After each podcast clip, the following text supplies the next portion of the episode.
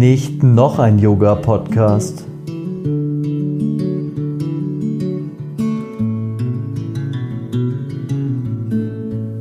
Ich glaube, es sind ein paar Faktoren, die wichtig sind. Der eine Faktor ist, du kannst überhaupt jemals nur lernen, was deine eigene Praxis repräsentiert. Du kannst nie ein Video anschauen von einem berühmten Yoga-YouTuber und sagen, ach okay, die Stunde unterrichte ich morgen. Das wird keine Aura bewegen. Du gehst in eine Yoga-Klasse, hatte ich auch schon oft. Ich gehe in eine Klasse, dann ist da eine Person, die ist da, wo üblicherweise die charismatische Person ist und da passiert nichts. So, da ist eher, ist nicht mal so, dass das vielleicht eine sehr schüchterne oder mäuschenhafte Person ist, mhm. sondern dass, dass mich das einfach nicht erreicht, dass die nicht den, den Platz füllt, den sie im Raum füllen sollte. Am Ende des Tages ist immer das Gleiche, was unsere Ausstrahlung beeinflusst. Bin ich in unrealistischen Repräsentationen von Erwartungen, die nie so erfüllt werden können, vom Universum gefangen und mache mir meine eigene Existenz im Hier und Jetzt zur Hölle dadurch? Oder erlaube ich mir, meine eigene Existenz zu ein bisschen zu einem Himmel zu machen?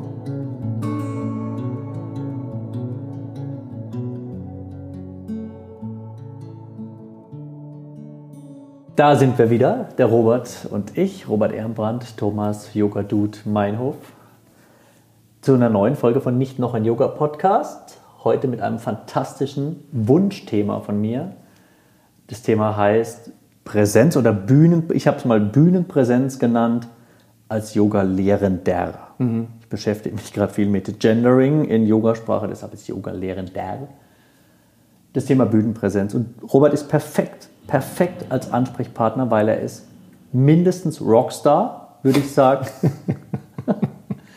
nicht nur als Yogalehrer, nicht nur als Schriftsteller, sondern auch als Musiker. Ich finde das Thema sehr wichtig und würde gern mit Robert so ein bisschen abklopfen. Zum einen, wie viel Rockstar muss ich sein als Yogalehrende Person? Und zum anderen kann ich mir das irgendwie, kann ich mir das irgendwie aneignen, wenn ich jetzt Probleme damit habe, mich vor Menschen zu stellen. Und deshalb sitzen wir hier heute. Es ist wunderschön hier zu sein, Thomas. Schön dich zu sehen in den heiligen Hallen des Shiva Shiva Yoga-Studios, ähm, das hoffentlich bald wieder von schwitzenden, lächelnden Körpern bevölkert wird. Daumen gedrückt.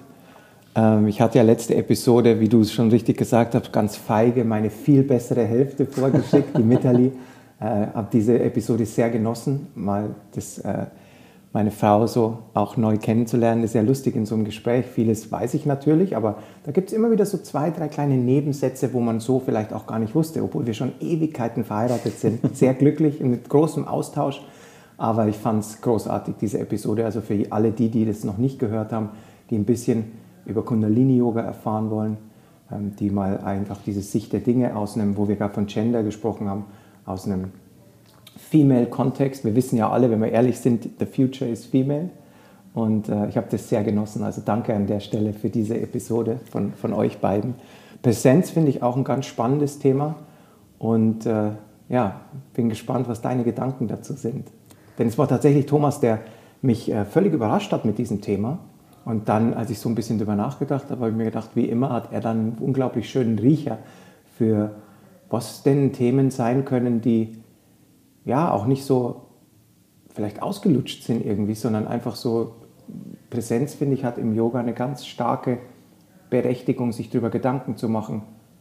Was ist es? Wo kommt es her? Wie kann ich es nutzen? Wird es überbewertet? All diese wundervollen mhm. Fragen, die sich vielleicht auch Lehrer stellen, Leute, die gerade in Yoga-Teacher-Training sind oder die Yoga praktizieren und vielleicht Lust haben, irgendwann mal zu lernen. Es gibt ja so viele schöne Phasen in diesen Pfaden ich glaube, für jeden stellt sich da irgendwann so die Frage, was ist eigentlich dazu nötig? Kann ich das? Und wenn wir das heute ein bisschen aufarbeiten, dann würde mich das sehr erfreuen. Zwei gute Stichpunkte schon mal. Zum ersten deine wunderbare Frau Mitali, die hier war, weil sie ist ein super Beispiel, finde ich, für Präsenz, weil ich weiß, wenn ihr mit Satnam-Sessions spielt, dann will sie sich immer so ein bisschen verstecken mhm. eigentlich. Sie wäre gern ich habe sie den Jim Morrison unter den Mantrasängerinnen genannt. Sie Lieber mit dem Rücken zum musste Publikum. Ich, musste ich sehr lachen. Ähm, Weil da ist viel Wahres dran. Die ja. hat null Selbstdarsteller gehen. Ist ihr null wichtig. Ja. Aber diese Mantras sind so dringlich in ihrem Herzen, dass sie nicht drum kommt, sie zu aufzuführen, zu singen. Und das ist eine unglaublich spannend zu beobachtende Dynamik. Ja. Wenn ein Mensch überhaupt kein Interesse hat, vor dir zu sitzen in einer exponierten Position, aber er weiß, dass er was in sich hat, was er gern teilen würde als Offering, als mhm. Seva, Service. Und die Mitterli ist eine lebenslange Inspiration für mich, die wirklich täglich, ich habe noch nie jemanden, der so unprätentiös ist und so wenig so auf Rampensau macht und all diese Begrifflichkeiten, die ist einfach nur überzeugt, tief überzeugt, dass es ihre Aufgabe ist, diese Mantras zu teilen mit anderen. Und dass sie da exponiert ist, ist ihr eher unangenehm. Aber was ganz spannend ist zu beobachten ist, es gibt den Punkt, sobald sie beginnt, das Mantra zu singen, schließt sie die Augen und wird zu diesem Mantra. Und dann ist sie weg quasi. Puff. Das heißt nicht, dass sie persönlichkeitsmäßig weg ist. Die ist sehr präsent, wird sogar noch präsent, oder sie ist generell, finde ich, eine charismatische Person. Aber auf eine unaufdringliche Weise, die komplett aufgeht in der Hingabe zu einem Klang, zu einer Bedeutung von dem Klang. Und Mantras ist ja ein Thema, da sollten wir unbedingt ganz gesondert mal drüber sprechen, über die vielen Levels, auf denen Mantras funktionieren. Aber ich beobachte Metali sehr in diesen Live-Mantra-Settings, wenn wir Auftritte haben, wenn wir Meditations-Immersions machen ich sehe eine Person, die durch Hingabe an einen Prozess wirklich in diesem Prozess aufgeht und sich bis zu einem gewissen Grad auflöst und das immer wieder zu beobachten, ist schon fast ein bisschen positivst weird, weil sie das so gut kann. Und wie ist es dann, wenn ihr auftretet? Ich meine, jetzt tritt gerade auch niemand auf, aber ihr seid ja schon oft zusammen aufgetreten ja. vor Menschen. Mhm. Wie stelle ich mir das vor? Ich habe es leider noch nicht geschafft. Ich war ja angemeldet etc. Weiß man. Ich muss mich daran auch nicht rechtfertigen wahrscheinlich. Wie ist es, wenn ihr vor Menschen auftretet? Ist es dann schräg? Bist du dann eher der Typ, der so auf, also so präsent ist? Und ich will das Wort nicht überstretchen, aber der quasi die Menschen anschaut und so ein bisschen zumindest mal mit ich den glaube, Augen aktiviert? Ich glaube, Thomas, die Wahrheit ist, und da ja hier niemand sitzt, der uns zuhört, kann ich die Wahrheit auch einfach gerade raus sagen. Die Mitterli ist in allen Belangen besser wie ich in dem, was sie macht. Das ist die Wahrheit. Wirklich. Der größere Yogi von uns beiden, die ist die zentriertere Persönlichkeit, die ist die präsentere Persönlichkeit, die hat weniger innere Dämonen, mit denen sie kämpft, weniger inneren Kampf Sie macht somit eigentlich, um deine Frage kurz zu beantworten, eigentlich alles besser von dem, was sie macht, weil sie schaut den Leuten direkt genau in die Augen und ist ganz präsent in dem Moment. Aber es ist eine egolose Präsenz. Mhm. Und ich glaube, das äh, nährt sich aus ihrer Disposition, die sie sowieso hat, schon immer seit wir uns kennen, ist sie der bedachtere Teil. Sie sagt manchmal, sie ist die Erwachsene in unserer Ehe. Das unterschreibe ich. Ich bin mehr so wie so ein ungehöriges Kind, das so rumhüpft. Unterschreibe ich öffentlich, ist kein Thema. Ähm, weil wir in München sind, sie ist quasi eher der Meister Eder und ich bin eher der Pumuckl quasi. Und ich glaube, dass, äh, dass aber wir einen ganz guten Weg haben, dass wir ein gutes Zusammenspiel haben, energetisch gesprochen. Mhm. Und ich glaube, sie schätzt manchmal, dass ich dann so eine aus links außen Bemerkung mache, wo vielleicht auch mal, der, also ich versuche dann nicht lustig zu sein oder so, mhm. aber ähm, einfach, ich spreche natürlich auch so, wie mir das Herz gewachsen ist. Und ich glaube, die Mitterli kann das genießen und ist dann so, ah, das lockert es wieder auf auf eine mhm. gewisse Weise. Aber ich sehe bei Satnam-Sessions und bei unseren Mantra-Meditationen sie als den, äh, weil du das Wort vorher genannt hast, Star. Mhm. Sie ist der Fokus, äh, sie ist der, der, der darum geht's. Mhm. Sie singt das Mantra. Ich spiele nur einen musikalischen Background mhm. und das könnte auch jemand sehr gut auf einem Harmonium machen oder mit Zimbeln oder was auch immer. Ähm, ich sehe sie in der ersten Reihe und mich in der zweiten Reihe. Aber sie möchte da nicht sein nee. und sie, sie braucht dich dann schon, oder? Um, um ich, das ich glaube, sagen wir es so, ich bin nicht sicher, ob mich die Mitterlieb braucht oder je gebraucht hat, aber sie hat es akzeptiert dass ich an ihrer Seite am besten aufgehoben bin. Ah. das ist, glaube ich, besser formuliert. Wenn ihr das beide so akzeptiert, ist es ja glaube, ganz gut. Ja, also vielleicht kriege ich einen Anruf nach diesem Podcast. Du übrigens, jetzt wo du es so in den Raum gestellt hast. ähm, ich ziehe nach Mallorca. Äh, nee, ich glaube, das ist ein wunderschönes Zusammenspiel und zeigt wieder, dass die Summe äh, der Teile oft mehr sind wie einfach die zusammengefassten Teile. Und ich glaube, mhm. dass... Ähm, ich einfach sehr viel Glück habe, mit ihr zusammen diese, diese Mantra-Meditation abfeuern zu dürfen. Aber zu diesem Thema Präsenz, ich glaube, es ist unglaublich spannend, mal zu eruieren, was das eigentlich ist. Weil im Yoga gibt es ja einen Ausdruck, der zwar nicht genau das meint, Bühnenpräsenz und solcherlei Dinge, ich sehe auch in einem Yoga-Studio jetzt den Yogalehrer nicht so exponiert wie ein Musiker. Mhm. Äh, zum Glück gibt es da keine Bühne, das wäre albern. Aber manchmal ist ja eine Bühne nur dafür da, dass die Leute einen sehen. Also auf einem Yoga-Festival sind wir vielleicht auf einer Bühne, aber dann hat es nicht den Sinn, dass wir gern erhöht sind. Mhm. Das hat nur den Sinn, dass man jemand besser sieht. Äh, das ist ja logisch. Aber ähm, hat theoretisch auch bei einem Musikfestival ja, Sinn. Also. Genau. Also das ist am Ende des Tages ist es nicht immer dem Ego des mhm. Praktizierenden geschuldet. Ähm, ich bin zum Beispiel in der Musikszene aufgewachsen, Hardcore und Punk, wo wir am Boden gespielt haben. Warum? Weil nicht genug Leute bei den Konzerten waren, dass eine Bühne gerechtfertigt hätte. Nicht mal eine aus Bierkästen gebaute. Mhm. Das heißt, am Ende des Tages arbeitet man halt einfach mit dem Kontext, den man hat. Ich glaube, das bringt mich auch zu dieser sehr sinnvollen Frage, was du gerade eingangs gestellt hast. Wie viel Bühnenpräsenz braucht es denn? Ich glaube, es braucht gar nichts außer dieses Wort, das du liebst oder nicht liebst. Das kann ich jetzt nicht mehr mich erinnern, dass du authentisch bist. Weißt du, dass du am Ende des Tages musst du was repräsentieren. Und bei Mitterli und mir sieht man nebeneinander sitzend zwei Lehrer. Und ich glaube, keiner von uns beiden ist ein schlechter Lehrer oder ein guter Lehrer. Wir sind bloß ganz unterschiedlich in unseren. Ich gehe zum Beispiel, Mitterli ist die einzige Stunde, in die ich gehe, wenn sie unterrichtet. Und ich genieße ihre Aura, ihre Präsenz sehr. Und da kommen wir gleich zu dem Wort. Im Yoga würde man ja Präsenz verknüpfen mit diesem fast New Age klingenden Wort Aura.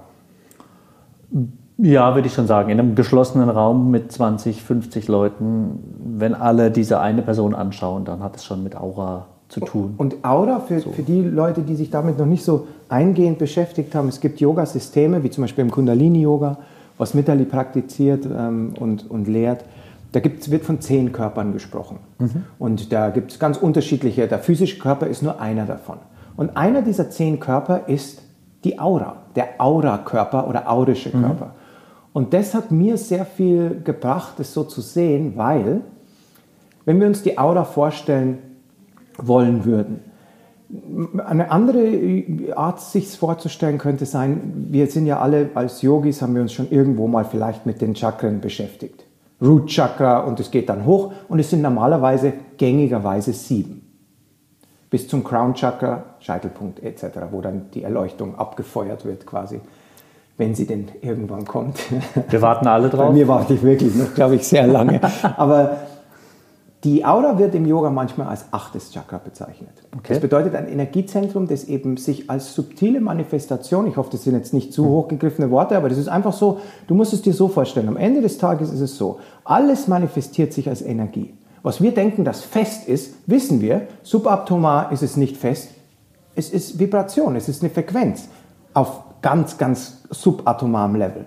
Das heißt, manche Dinge tun sich für uns, für unsere Erfahrung mit ihnen als Körper. Thomas sitzt mir physisch gegenüber. Aber manche Projektionen und Repräsentationen von deiner Persönlichkeit sind eben nicht physisch manifestiert, sondern als subtile Manifestation. Mhm. Und das wäre die Definition von Aura. Und ich glaube, wenn wir von einer Ausstrahlung, vielleicht Präsenz ist wäre was, das schaffe ich eher durch meine Gedanken, kann ich bewusst da sein. Aber wenn wir von sowas sprechen wie, nimm mal ein Beispiel. Wir lieben beide Musik. Du warst sicherlich schon mal bei einem Konzert, wo du eine Bühne siehst. Und diese Bühne schaut unglaublich groß aus. Mit bestimmten Konzertorten. Und dann laufen Roadies über die Bühne Techniker und stellen Sachen ein. Und du denkst dir, boah, schauen die klein aus, ist die Bühne groß. Und dann kommt irgendwie so eine Figur, die muss noch nicht mal besonders sympathisch sein, aber die Mick Jagger, Bonos, Axel Roses dieser Welt kommen auf die Bühne und plötzlich schaut diese Bühne sehr klein aus. Die füllen diese Bühne aus. Wie ist das mhm. möglich? Diese Personen, wenn es dem richtigen Leben trifft, sind oftmals sogar klein.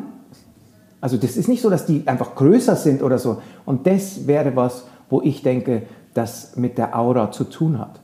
Äh, in manchen Yoga-Systemen sagt man, dass die Aura mehrere Meter weit ausstrahlt. Mhm. Die kann Farben haben. Meine Tochter zum Beispiel sagt, sie kann Farben sehen um Menschen herum. Das glaube ich auch. Ich habe keinen Grund, das nicht anzunehmen. Und ähm, ich glaube, dass diese Aura was ist, die unglaublich viel ausmacht, wenn es um sowas geht, wie zum Beispiel, dass du irgendwas kommunizieren willst. Mhm. Und da ist ein Yoga-Lehrer gar nicht, oder Lehrerin, Lehrender, finde ich sehr schön übrigens da auf das Gender ein bisschen zu achten, weil das, das sind wir eine Generation, wo wir ein bisschen we have to do better. Äh, ich glaube, dass das wichtig ist. Ähm, eine weitere Grenze, die wir auflösen, die Geschlechtergrenze. Yoga ist für alle. Und ich glaube, dass das was ist, was man stärken kann. Dass man die Aura, die Ausstrahlung, das Charisma, würde man im Westen sagen, kennt Mhm. doch jeder, oder? Du bist auf irgendeiner, ähm, wenn ich auf Partys gehen würde, man steht irgendwo rum, jemand kommt in den Raum und du merkst plötzlich, dass sich die Energie im Absolut, Raum ändert. Kennt absolut. man, oder? Klar. Aber man kennt halt auch, jetzt muss ich mal wieder auf so meinen praktikablen Yoga-Unterricht zurückkommen. Also kurz alle Chakren einfahren. Man kennt auch das Gegenteil, finde ich. Du gehst in einen Raum und erwartest, dass da, dass da Charisma stattfindet und es findet nicht statt. Ja. Und es findet nicht statt. Du gehst in eine Yoga-Klasse, hatte ich auch schon oft. Ich gehe in eine Klasse, dann ist da eine Person, die ist da, wo üblicherweise die charismatische Person ist und da passiert nichts. So, da ist eher, es ist nicht mal so, dass das vielleicht eine sehr schüchterne oder mäuschenhafte Person ist, sondern dass, dass mich das einfach nicht erreicht, dass die nicht den, den Platz füllt, den sie im Raum füllen sollte. Und das ist schon das Gegenteil. Auch klar, ich kenne den Mick Jagger-Moment, den Axl Rose-Moment. Es ist unglaublich, finde ich. Keine Ahnung, du hast 60 Meter breite Bühnenaufbauten, 24 Meter hoch. Und dann ist ein Mensch, der ist 1,65 Meter groß und 50.000 gucken den an. Richtig. Und denken, Es wird ein Wohnzimmer ist- plötzlich so. ja, Er macht das ist intim, die coolste. Person der Ja. Welt. Was rechts und links passiert, ist eigentlich wurscht so. Und das hat nicht nur was mit Scheinwerfern zu tun und nicht nur damit zu tun, dass die Person das Mikrofon in der Hand hält. Nee, du als kannst nicht Einzige. jemand so viel Make-up auftragen, Nee. dass der Charisma hat. Das ist nicht möglich. Und sonst wäre es halt beim Yoga-Unterricht auch so, dass ich, also die Person, die sitzt vorne, die ist vielleicht angestrahlt, noch mit Scheinwerfer, Bühne haben wir zum Glück nicht, weil wir ein kleines Yoga-Studio haben. Aber da passiert einfach nichts. So Aber weißt du was, Thomas? Ich glaube, das ist ein ganz wichtiger Punkt, weil das bringt uns zurück zu diesem Authentizitätsproblem. Ich glaube, dass Raum ist für alle Arten von Lehrer. Und wo ich das gelernt habe, ist in Indien. Ich habe mich mit gewissen Indien, in Indien sagt man, spricht man von Heiligen. Es wirkt hier in dem Kontext im Westen immer ein bisschen strange, weil Heilige ja von der katholischen Kirche quasi nominiert werden. Weißt, das ist so.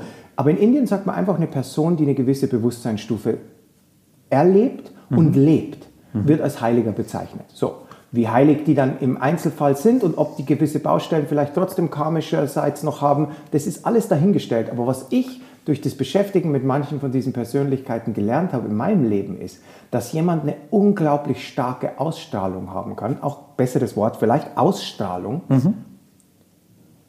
in all diesen, ich kenne ja deinen äh, sehr beliebten und witzigen Blogbeitrag, wo du versuchst, die verschiedenen Yogalehrer zu charakterisieren. Ich weiß auch, wo ich mich wahrscheinlich einordnen würde, aber was mir wichtig ist, ist, dass es kein richtig oder falsch gibt. Es gibt nur ein authentisch oder unauthentisch. Es gibt eine innere hohe Vibration oder eine keine innere hohe Vibration. Und ich glaube fest, dass, um auf dieses Indien-Beispiel zurückzukommen, es gab indische Lehrer, die fast gar nicht gesprochen haben. Fast gar nicht. Und haben so viel transportiert. Es gab indische Lehrer, die haben unglaublich viel geschrieben. Und manche haben nicht ein Schriftstück hinterlassen. Dieser berühmte ähm, Neem Karoli Baba von Krishnadas, der Mann in der Decke. Eine unfassbare, ich habe den Mann natürlich nie getroffen, aber immer wenn ich von ihm lese, muss ich doch erfreut sein über seine Persönlichkeit, über seine Ausstrahlung, die Leute direkt beeinflusst hat. Wen das interessiert, gibt es wundervolle Bücher von Ramdas, von, von Krishnadas, Chance for a Lifetime, Krishnadas Biografie. In dem Zusammenspiel gibt es auch einen wunderschönen Film. Und der hat kein geschriebenes Wort hinterlassen, außer ein Mantra, nämlich Ram. Der hat immer wieder das Mantra, das auch ich bete, Ram, Ram, Ram. Die haben irgendwann mal seine Tagebücher gefunden und haben gedacht, jetzt, jetzt explodiert das Haus an Lehren, die er uns einfach nicht mitgegeben hat. Ja. Kennst du die Story? Nee, und dann haben sie die Nim Karoli Babas Tagebücher gefunden, nachdem er seinen Körper verlassen hatte. Übrigens denke ich, dass so eine Person nachwirkt, also seine Schüler glaube ich auch. Ich bin kein Schüler von ihm, aber ich schätze ihn sehr. Und in den Tagebüchern war nur ein Wort. Ram. Ein, für wen das nicht sagt, ähm, einfach Rama, eine Gottheit in Indien, eine Repräsentation der höchsten Form, eine Inkarnation Gottes, so wie Krishna. Und ähm, das hat mich insofern bewegt, dass es Lehrer gab, die unglaublich viel Output hatten, verbal, schriftlich, und Lehrer, die gar keinen hatten. Und kein bisschen hat das unterschieden, ob sie gute oder schlechte Lehrer waren. Und das, Das ist das bei nicht. Mitterli Ja, ja. und mir. Ich glaube, das, die Satnam-Sessions sind gut, vor allen Dingen, weil beide Personen sie selbst sind. Ich versuche weder so zu sein wie Mitterli, das bedeutet, da gibt es dann halt mal Storytelling in so, also, und, und ich merke auch, dass die Mitterli das dann putzlig findet und, und engaged ist.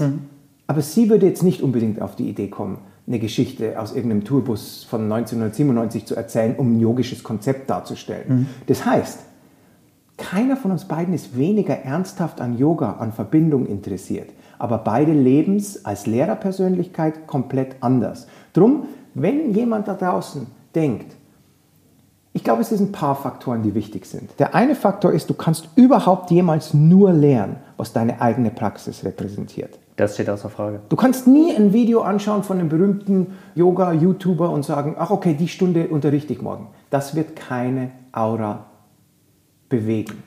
Also, ja. Ich glaube, du kannst dich inspirieren lassen, von wem du mhm. willst. Du kannst auch ein Metallica-Video anschauen und dann in die Yogastunde gehen und vielleicht energievoller Yoga lernen. Who knows, was Leute machen.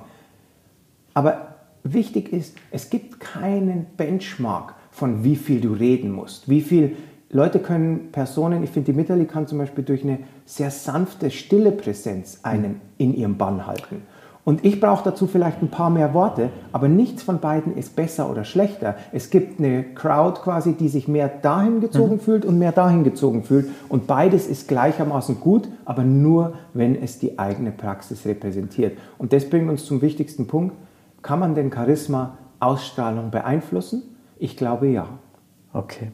Also ich bin auch der Meinung, es hat nicht mit der Anzahl der Wörter zu tun oder einer, einer optischen Erscheinung oder viele sagen auch, ja, drück die Brust raus, mach den Rücken lang und so, dass du wahrgenommen wirst und so. Das hat überhaupt nichts damit zu tun, meiner Meinung nach. Und ich bin jetzt auch eher der Typ, der nicht so viel labert in der Klasse, wenn ich unterrichte, aber sehr viel Schwachsinn, also sehr viele lustige Dinge mhm. labert. Zumindest finde ich sie lustig und manchmal lacht sogar jemand. Aber ich glaube, für mich ist das so ein bisschen losgelöst von dieser, von dieser Ausstrahlungssache einfach. Also ich, wenn ich jetzt anfangen würde, keine Ahnung, wenn ich jetzt anfangen würde, Sachen zu sagen, die du sagst in deinen Klassen oder zu versuchen, deine Klasse zu imitieren. So, das ist ja auch immer geil, wenn wir zusammen unterrichten. Mag ich einfach, da hat jeder so sein Surprise Package. Mhm. Und bei dir ist irgendwas mit Hüpfen und Machen mhm. und Tun und bei mir ist irgendwas mit erstmal rumsitzen, zehn Minuten und dann vielleicht irgendwie eher klassisch äh, Vinyasa mit drei Liegestützen dazwischen. Aber ich könnte niemals deine Klasse unterrichten, wie du schon richtig sagst. Und ich könnte auch niemals, ich rede ja jetzt schon wieder, ich habe bestimmt seit 30 Sekunden am Stück gesprochen, das ist außergewöhnlich für mich. Das wäre nicht ich. So, ich wäre eher ja mhm. oder stimmt wir haben hier im Studio auch wunderbare Lehrer. Wir haben eine Lehrerin, die macht eine sehr fordernde Klasse. Die wird dabei immer gleich sehr laut. Mhm. Dann hat man auch automatisch, weiß man genau, mhm. dass man sich ein bisschen anstrengen soll, so im Achtung, Zentrum. Achtung, Achtung. Ja. Und dann haben wir einen Lehrer, der ist wieder ruhig. Mhm. Dann wartest du vielleicht kurz, bis er den Satz beendet. Und so und beide sind Wahnsinn. Ich liebe beide Klassen. Sie sind natürlich grundverschieden, aber beide haben für mich auf ihre Art diese Präsenz, diese Ausstrahlung. Ja. ja. Und das ist genau der Punkt. Ja. Es, gibt kein, es gibt keine eine 0815-Lösung. Das wäre ja einfach. Und Sei beide, beide sind in dem Moment sie selbst. Und ich kenne die Praxis von beiden nämlich. Beide sind so, die sagen jetzt nicht, die Lehrerin, von der ich gesprochen habe, die würde jetzt nicht sagen, ich mache jetzt hier einen auf Drill Sergeant, und zu Hause äh, macht sie lieber Yin oder irgendwas. Und nee. andersrum ist es genauso. Die Selbstrepräsentation. Gechillter Typ. Ihrer so. und seiner Praxis. Ja. Und ich glaube, das ist so wichtig. Weil fangen wir doch mal an bei dem, was wirklich wichtig ist. Schau mal, Thomas, wenn wir sagen, nennen wir es mal Aura, Ausstrahlung. Äh, man könnte eine Aura auch beschreiben als eine Art Schutzschild energetisch gesprochen. Das ist bei Sexualität zum Beispiel sehr wichtig zu verstehen. Dass bevor sich zwei Körper physisch vereinigen, beginnt eigentlich der Akt der Vereinigung schon mit mhm. unserem Energieschutzmantel. Und ich glaube, dass es ganz wichtig ist zu verstehen, dass übrigens dieses, wie alle Themen, die wir besprechen, wird natürlich immer alles auch zu weit getrieben. Thema Esoterikmesse, New Age. Ich habe da so manchmal ein bisschen Beef, einfach nur deswegen, nicht weil ich diese Themen nicht für relevant erachte und nicht hervorragend finde, dass wir sie versuchen aufzuarbeiten. Wenn du eine Wissenschaft und noch schlimmer eine Religion daraus machst, geht es zu weit. Ich sage es jetzt ganz ehrlich, ganz salopp. Ist es sinnvoll, aus dem Thema Aura-Körper eine Wissenschaft zu machen? Nein. Manche Leute verbringen ihr ganzes Leben und wollen Auras sehen können. Diese, die haben ja, wie gesagt, ja. Farben und so weiter. Ich Okay, glaube nicht, die dass Art das von Wissenschaft Ich klingt glaube, das ist nicht ideal äh, genutzte Zeit. Aber Mhm. was ich schon glaube, ist, wenn wir uns einig sind, okay, es gibt so eine Art Ausstrahlung, so eine Präsenz, Bühne oder nicht. Wenn du deine Praxis repräsentieren willst im Sinne von einem Servicegedanken, Seva, dass du andere daran teilhaben lassen willst. Manchmal werden wir ja sogar, ich habe angefangen zu unterrichten und wollte es gar nicht, weil ich habe meine, mich von Verletzungen geheilt und dann sind Kampfsportler gekommen und haben gesagt, zeig mir mal die Übung, die du da machst. Ja, was soll ich denn sagen? Nein, zeige ich dir nicht. Und dann kam mehr und dann so. Manchmal wollen wir das gar nicht und landen trotzdem in einer lehrenden Position oder weitergebenden Position, sollte ich sagen.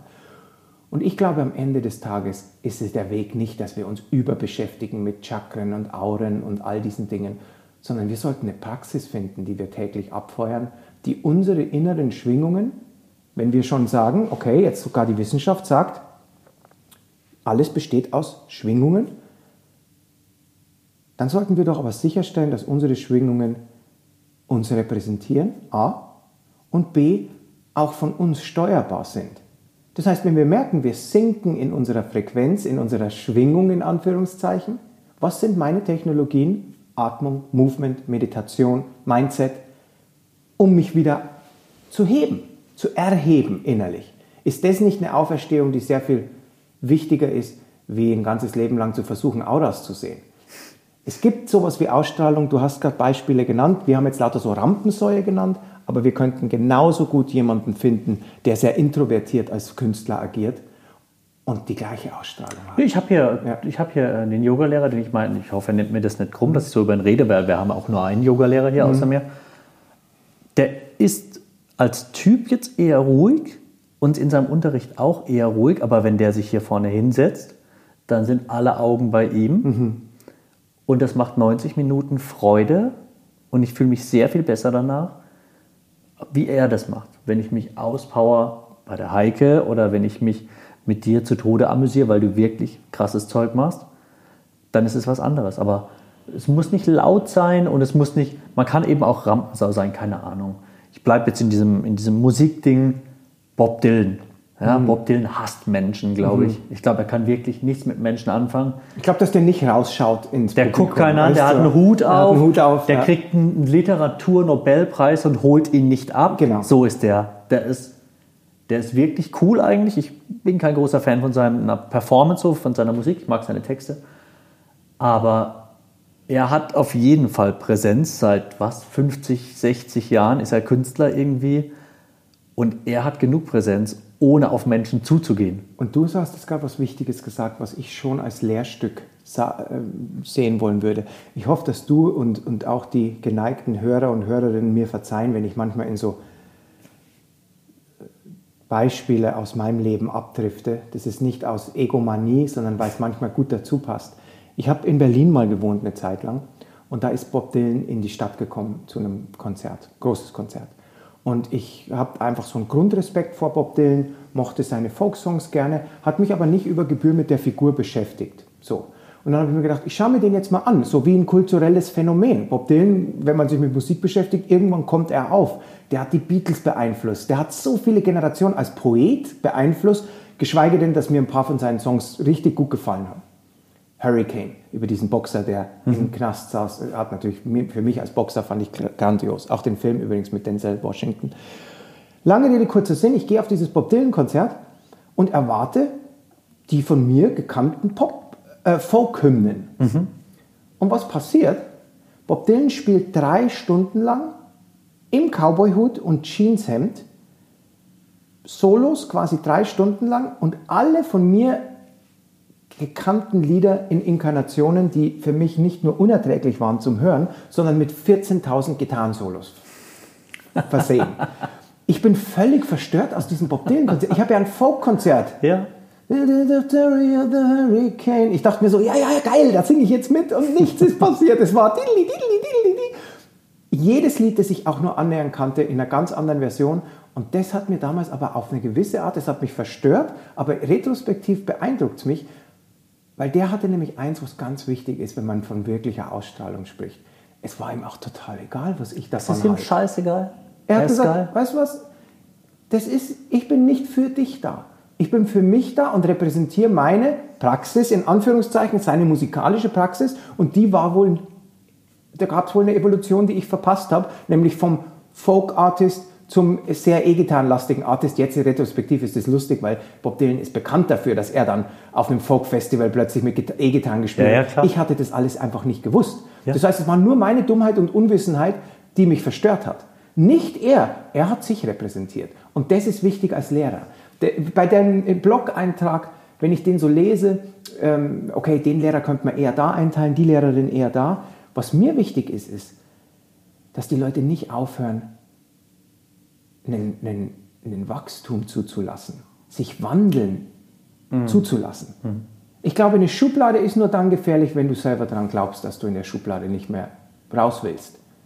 Weil wer ist denn gesagt, wir haben gerade vorhin daran gesprochen, ich hoffe, dass meine Stunden irgendwann auch mal nicht mehr so anstrengend sind, wenn ich vielleicht in einem Alter bin, wo ich das gar nicht mehr meine Praxis repräsentiert. Mhm. Dann werde ich unterrichten, was dann meine Praxis ist. Jetzt gerade in meiner am Sonntag 43-jährigen Inkarnation ist meine Praxis einfach noch sehr wild, weil ich sehr viel innere ähm, Abenteuerlust mir sehr gut gereicht in meinem Yoga-Weg. Aber ich hoffe natürlich, dass ich irgendwann innerlich auch ruhiger werde und meine Praxis sich dementsprechend ändert. Warum hoffe ich das? Weil ich nicht mit 70 noch so eine Klasse durchstehen kann, wie ich sie jetzt abfeuer oft.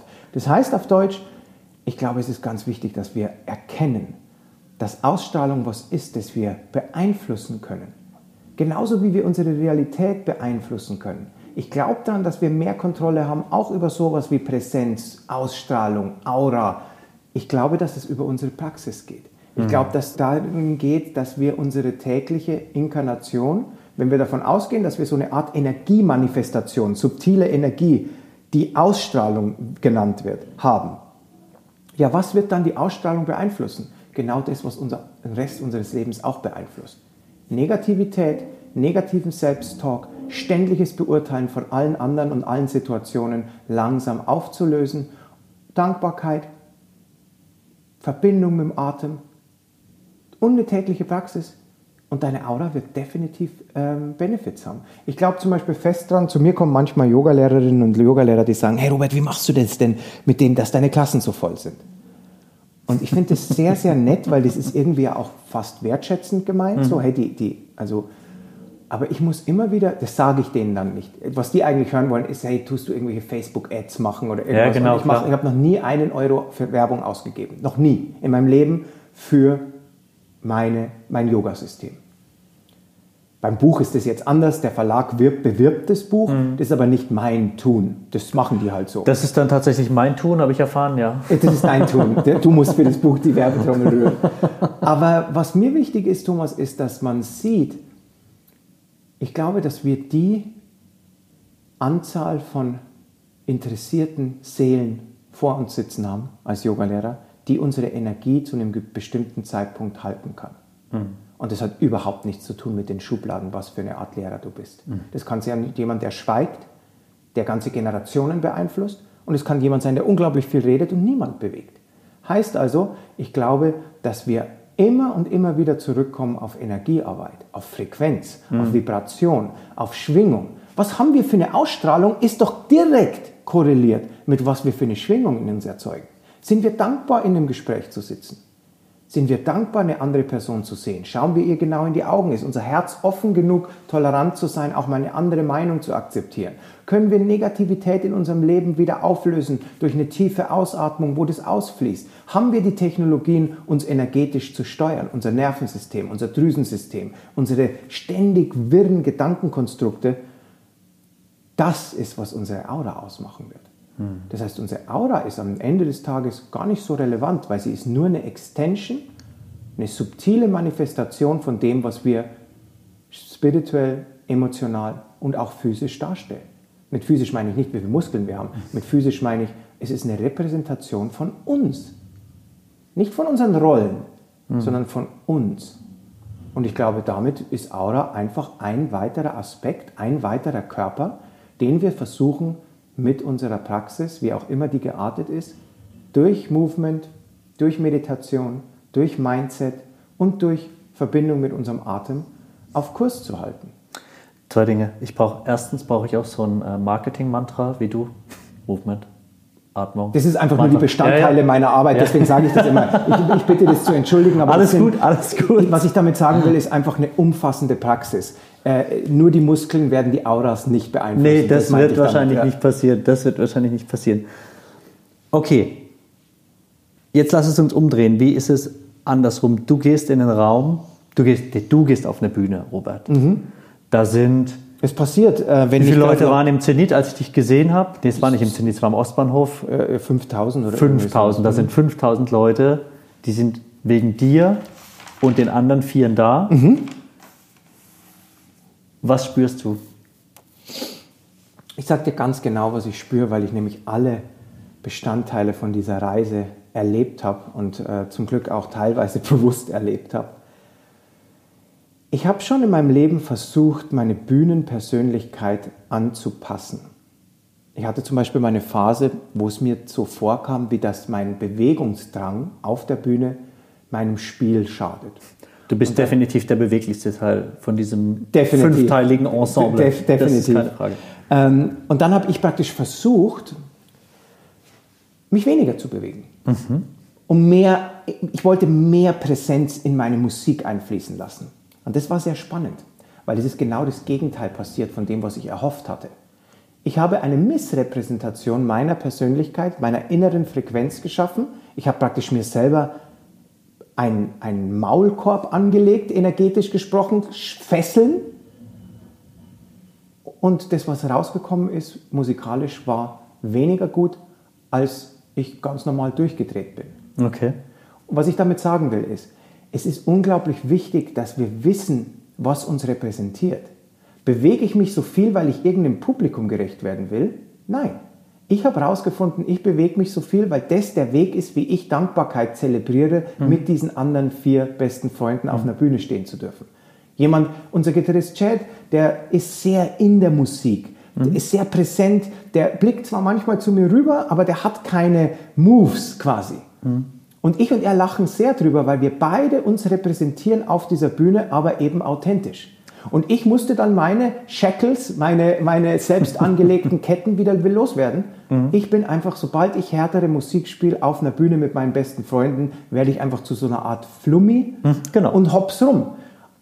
Aber wichtig ist mir bei dem Punkt, dass es nicht fürs Publikum ist. Das ist nur eine Repräsentation von, wie ich gerne spiele. Mhm. Bei Satnam Sessions sitze ich im Schneidersitz die komplette Zeit, habe die Augen geschlossen und spiele meine Gitarre und bin eigentlich komplett eingetuned auf Mitali. Mhm. Das heißt, um es mal ganz ehrlich zu formulieren, ich bin wirklich Supporting Cast mhm. für diese wundervolle Stimme, für diesen Engel von Mensch, dem ich mein ganzes Herz schenke, jeden Tag neu. Und das ist bei einem Satnam Sessions Auftritt der Fall. Aber in beiden Fällen, Robert, was ist mit den 50 bis 5000 Augenpaaren, mhm. die dich beäugen. Die Energie, 5000 Leute in der Halle. Mhm. Es ist heiß, mhm. es war schon laut. Alle warten auf irgendwas, was ist.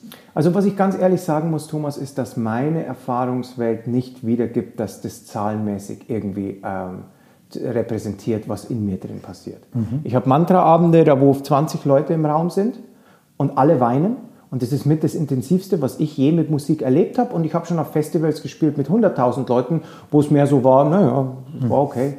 Das ähm, heißt also auf Deutsch, was in mir passiert, während ich Musik spiele, mehr schlecht als recht, wie wir wissen, aber ich tue es mit Enthusiasmus aber und laut. Liebe und, und manchmal laut, ähm, ist also unabhängig von den externen Faktoren.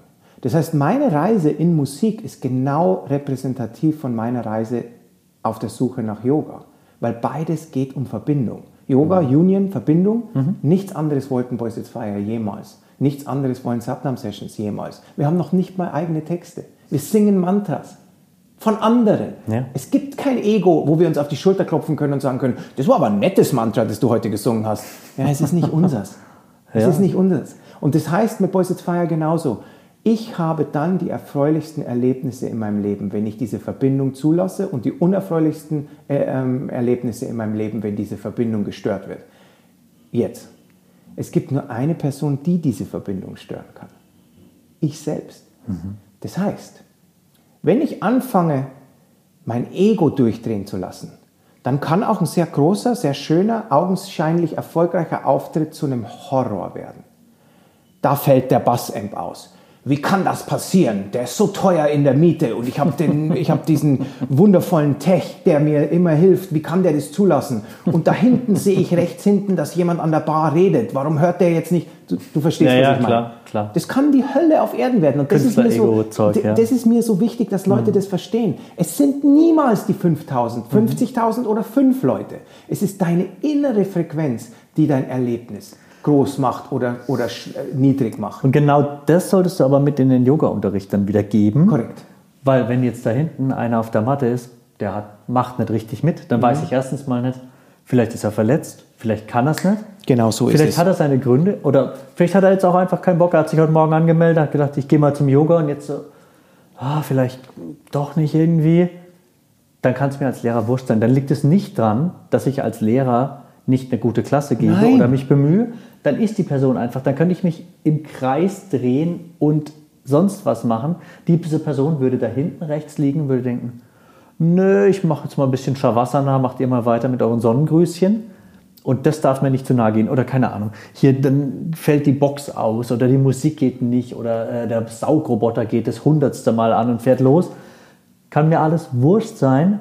Muss und ich bin sogar sein. verpflichtet in der Funktion als Lehrer, wo ich Geld dafür bekomme, dann bezahlen die Leute auch dafür, dass es mir wurscht ist, nämlich dass ich bei den Leuten bin, bei deren Egos eigentlich und nicht bei meinem eigenen. Ah, Thomas, so, so ein wundervoller Punkt, ähm, wie ich es jedes Mal sage. Du hast einfach einen, einen, du bringst sehr, sehr prägnante Beispiele immer zum richtigen Punkt, weil das ist, äh, oder auf den Punkt, zum richtigen Zeitpunkt sollte ich sagen, weil das ist genau, worum es geht. Du kannst diese externe Welt nicht beeinflussen, die anderen. Aber ich habe wenn ich nochmal nur ganz kurz eine lustige Geschichte erzählen darf.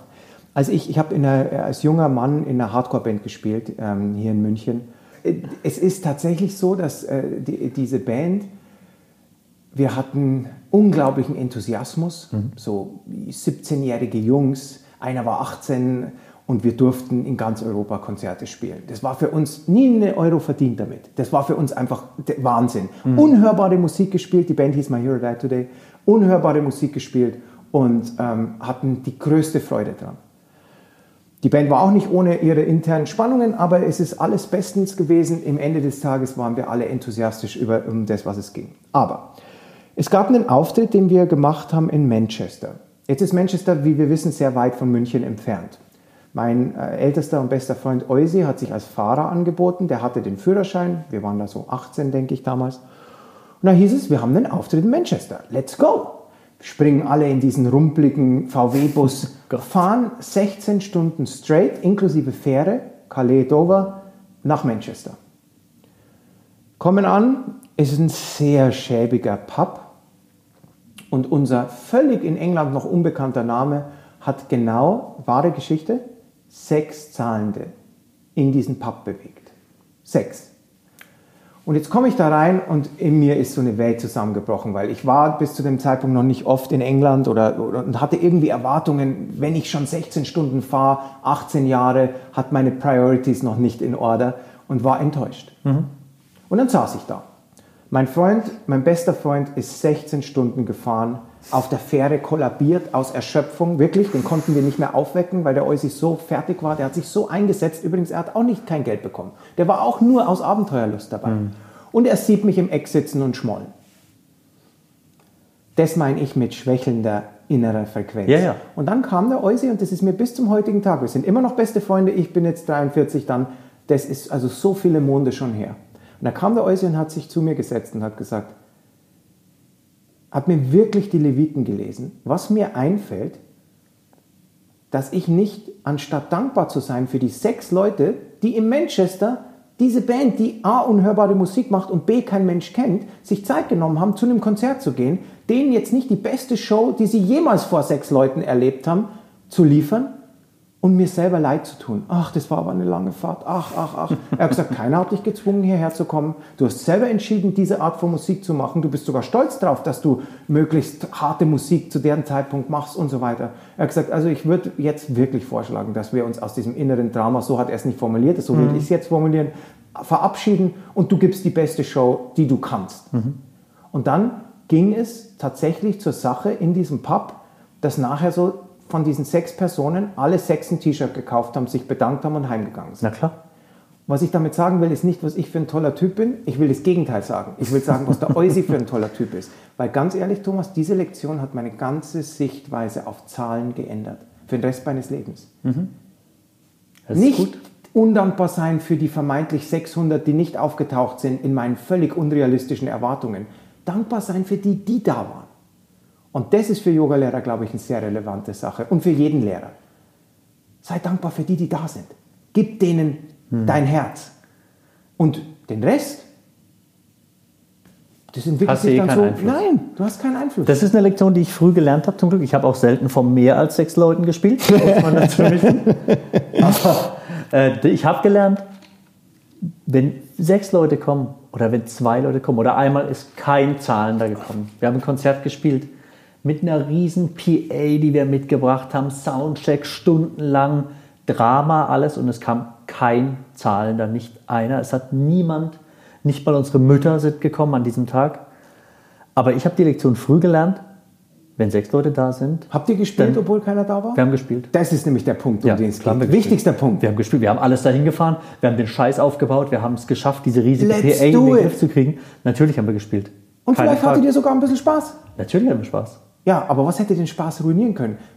Unrealistische Erwartungen an den Outcome, den du eh nicht beeinflussen kannst. Ja, aber also ist- fuck it. Das, was ich zu dem Zeitpunkt war, das mir das Wichtigste auf der ganzen Welt, war, dass ich das machen kann. Mhm. Und ich habe gelernt, wenn du die sechs Leute hast, wenn du nur sechs hast, erstens, ich hasse es, ich habe auch mal vor 2000 Leuten Mhm. gespielt, das ist das Einfachste auf der ganzen Welt. Erstens mal sind die mindestens 10 Meter von dir weg. Es wird ja auch durch die Masse der Leute ein bisschen abstrakt. Dann ist es so eine gesichtslose Masse, wenn dir jetzt gerade nicht jemand mit das Nervenaufreibendste ist, wenn eine Person vor dir sitzt und dir auf die Person? Finger schaut. So, das Ja. sind die schwierigsten Auftritte. Aber wenn das, also viele finde ich gar kein Problem. Wenige finde ich persönlich immer noch Hm. schwierig. Habe ich gelernt oder mich abgehärtet, dass ich das kann. Aber gerade wenige, die muss man, und das gilt für Sänger, für alle anderen auch und besonders für Yogalehrerinnen und Yogalehrer, das ist ja auch Ego immer. Hm. Oh, bei mir waren wieder ausverkauft und so. 23 Matten hatte ich hier drin. Ich hatte selber nicht mal einen. Ich habe im Stehen unterrichtet. Und so, wenn zwei Leute kommen, und ich habe oft hier vor zwei Leuten unterrichtet in den ersten Monaten, die werden zwei Minuten extra massiert in Shavasana, die werden hofiert hier, die kriegen die Performance ihres Lebens. Und so ist es auch, wenn zwei Leute in das scheiß Pub in Manchester kommen oder sechs, weil dann haben die es verdient und alle anderen haben auch verdient, dass sie was verpassen. Und genauso sehe ich es hier mit den Yoga-Klassen. Und ich sage dir jetzt ehrlich, Thomas, am Ende des Tages, weil wir über Musik gesprochen haben, die große Lektion war für mich, dass das alles auch am Ende des Tages Energiearbeit ist. Ja, klar. Das ist, die Leute sind kein bisschen unwichtiger, weil sie vor der Bühne stehen. Ich bin kein bisschen wichtiger. Schau mal, ich bin der Bassist von Boys at Fire. Wen interessiert denn der Bassist am Ende des Tages? Auch da geht es doch viel mehr um den Sänger. Ich finde Schlagzeug unglaublich wichtig. Ich persönlich als Hörender bin sehr rhythmisch orientiert, was man an meinen Stunden wiederum merkt. Rhythmus ist mir ganz wichtig. Und darum, am Ende des Tages ist immer das Gleiche, was unsere Ausstrahlung beeinflusst. Bin ich in unrealistischen Repräsentationen von Erwartungen, die nie so erfüllt werden können vom Universum gefangen und mache mir meine eigene Existenz im Hier und Jetzt zur Hölle dadurch? Oder erlaube ich mir meine eigene Existenz zu ein bisschen zu einem Himmel zu machen? Wie? Indem ich einfach auf Situationen zugehe, wie sie sich halt entfalten und mein Bestes gebe. Und weißt was? Wenn ich merke, eine Situation gefällt mir nicht, dann sollte ich halt einfach Frau genug sein oder Mann genug sein, mich nicht mehr in diese Situation zu begeben. Wenn ich merke, ich komme damit nicht zurecht, ähm, meine Folklieder in einem Café vor nur fünf Leuten zu spielen. Naja, wie willst du mit Folkmusik sonst anfangen zu wachsen? Auf Deutsch, wenn das dann doch nicht dein Weg ist, das meinte ich gerade vorhin, dann sei bitte Frau genug oder Mann genug zu sagen, dann lass ich's. Und es ist okay. Aber wenn du dich denn nach Manchester begibst, dann lass es nicht daran scheitern, dass nicht so viele Leute aufgetaucht sind, wie du dachtest, sondern dann hör auf meinen sehr weisen Freund Eusi, der sagt, jede dieser Personen hätte was sehr viel Besseres zu tun gehabt und hat sich aber für dich entschieden. Also make it count. Und, es ist ein Privileg. Du hast ist in Privileg. Manchester gespielt. Mit, mit was? Mit 18? Ja. Alter, weißt du so, das schaffen manche ihr Leben lang nicht, außerhalb von ihrem Kennzeichenbereich irgendwo Musik zu machen. Ja, und andere haben von Manchester mit 18 vielleicht einen Auftritt gehabt vor 100.000 Leuten. Das heißt auf Deutsch, Ich finde immer einen Kontext, der mich erniedrigt und ich finde immer einen Kontext, der mich erhöht. Mhm. Was ist für ein Kontext wichtig? Keiner von beiden. Am Ende des Tages nimm einfach die Situation, wie sie sich entfaltet und sei sicher, dass du als was du machst deine Praxis repräsentierst.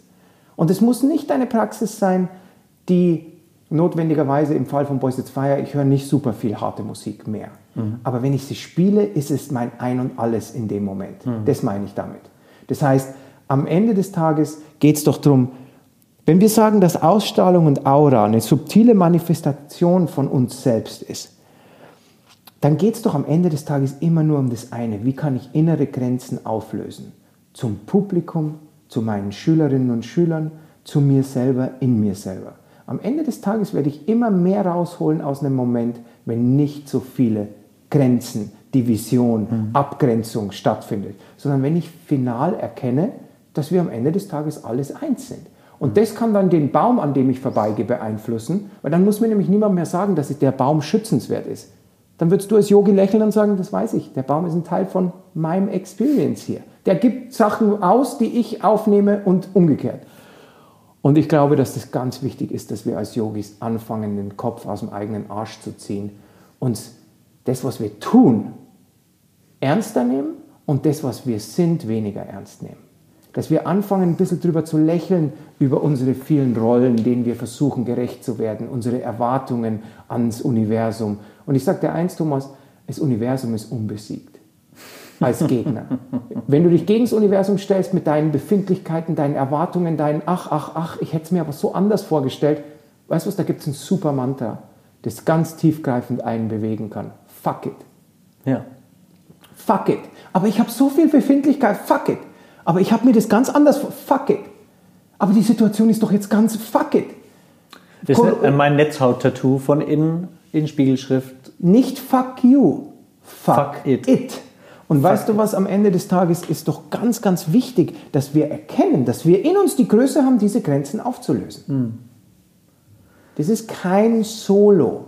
Das ist ein gemeinsames Spiel. Ein Konzert, eine Yogastunde, eine Meditationseinheit, das Schreiben von einem Buch. Was macht ein Buch gut? Was macht ein Buch schlecht?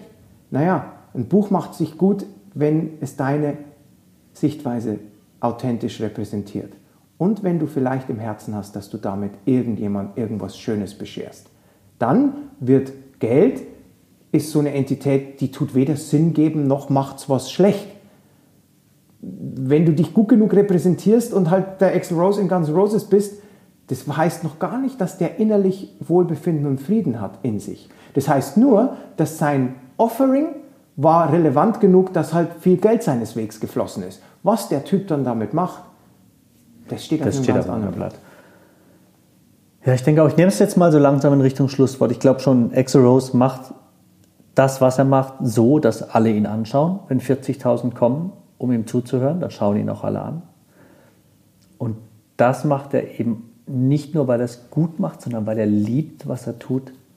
Und vielleicht ist das auch ein Unterschied, einfach weil er mehr liebt, was er tut, hat er mehr von dieser Ausstrahlung dabei, mehr von diesem Charisma, was er dann wieder abgibt. Weil er, und das wäre jetzt hier auch, wenn ich ein Yogalehrer bin, der sagt, oh, jetzt noch die 20 Uhr Klasse, boah, ich gar keinen Bock, aber ich brauche die Kohle, dann habe ich vielleicht auch diese entsprechende Ausstrahlung dazu. Wenn 100%. ich aber hier reingehe und sage, Alter, ich habe nur eine einzige Yoga-Klasse in der Woche, weil ich sonst keine Zeit habe oder keine Möglichkeit habe zu unterrichten. Ich habe mich zwei Nachmittage vorbereitet auf diese Klasse.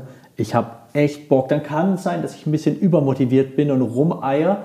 Aber auf jeden Fall werden alle merken, wie sehr ich mich darüber freue, 90 Minuten hier zu sein.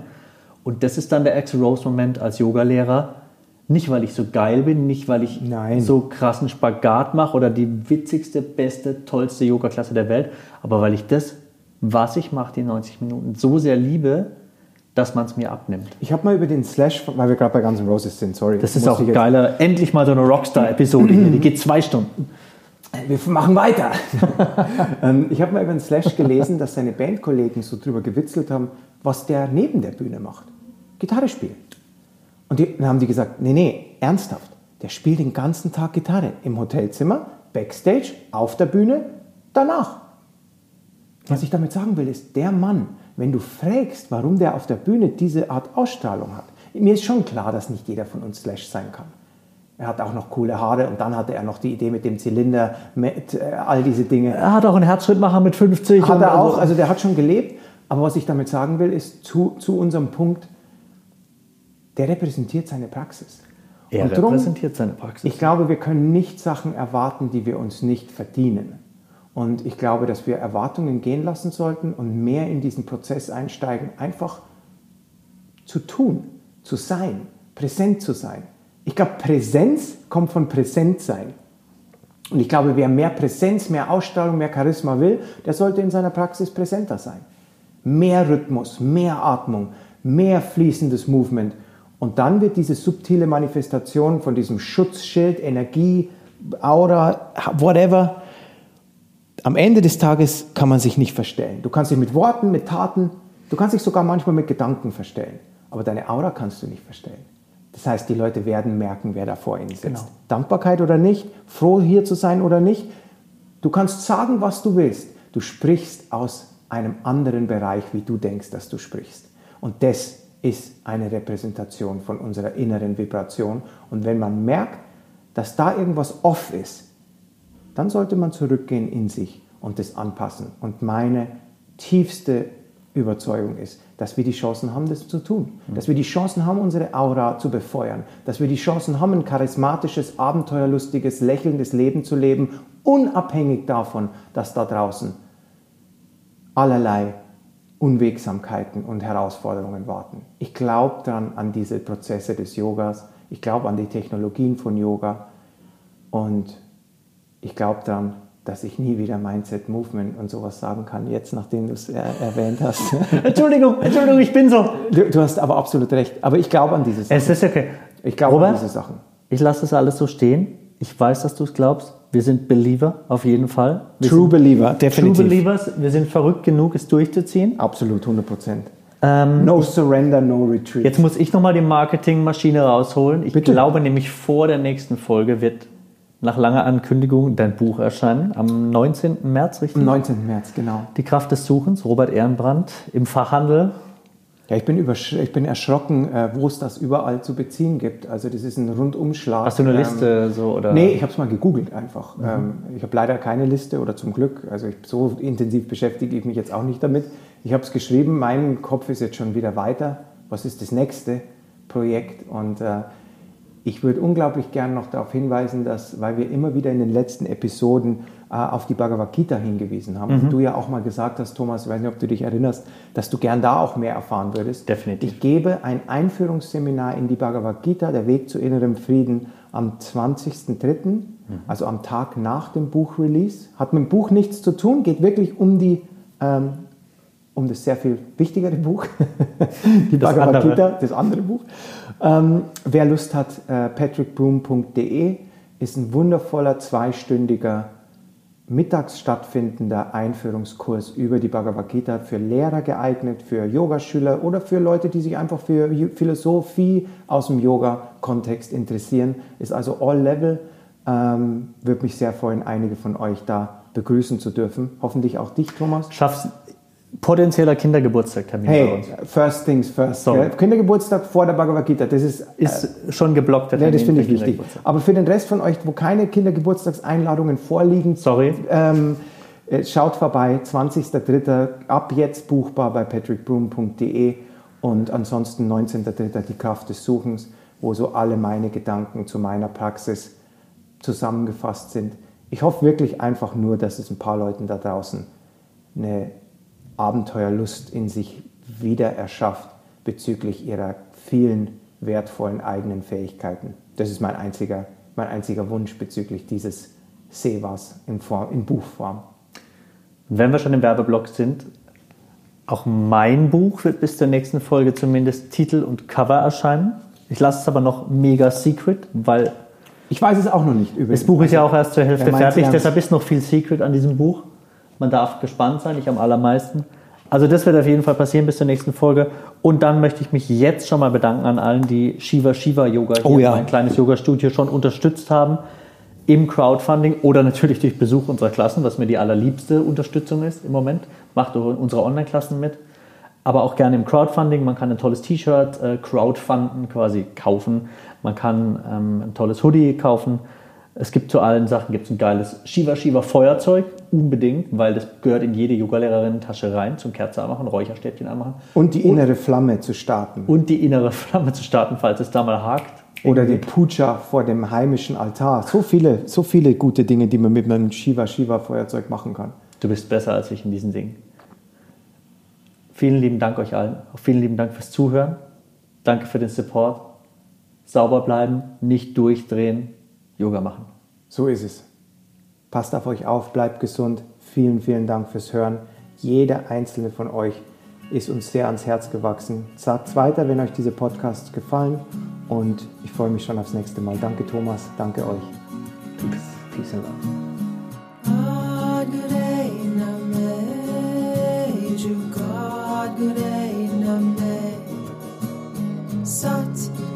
Vielen lieben Dank fürs Dranbleiben und Zuhören.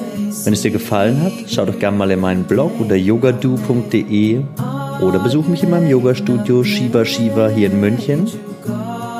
Bis bald. Namaste.